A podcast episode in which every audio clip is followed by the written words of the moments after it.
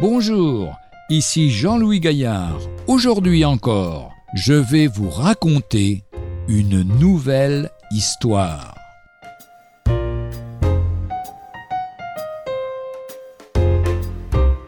Tâche ineffaçable.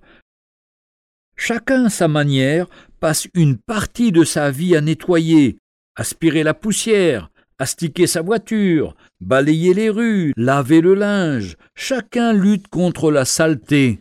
Mais il y a une tâche que l'homme ne peut pas ôter, malgré tous ses efforts, c'est celle du péché.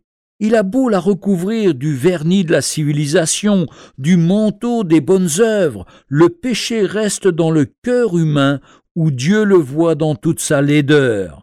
Personne ne peut l'effacer, il faut y renoncer. Dieu a déclaré quand tu te laverais avec du nitre et que tu emploierais beaucoup de potasse, ton iniquité reste marquée devant toi.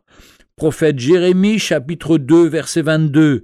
Dieu seul peut l'enlever, et il le fait pour celui qui reconnaît son état. Ô Dieu, sois apaisé envers moi qui suis un pécheur. Luc 18 verset 13. L'homme ne peut rien faire, Dieu a tout fait, mais quel prix il a dû payer pour ôter le péché.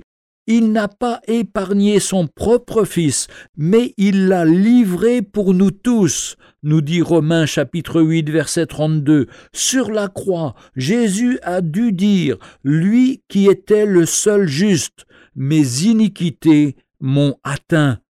Psaume 40 verset 12.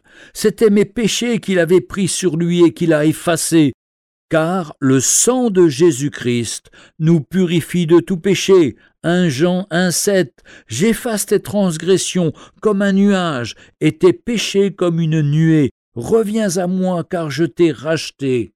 Ésaïe 44, verset 22 Racheté par le sang précieux de Jésus, comme d'un agneau sans défaut et sans tache. 1 Pierre chapitre 1, 18 et 19.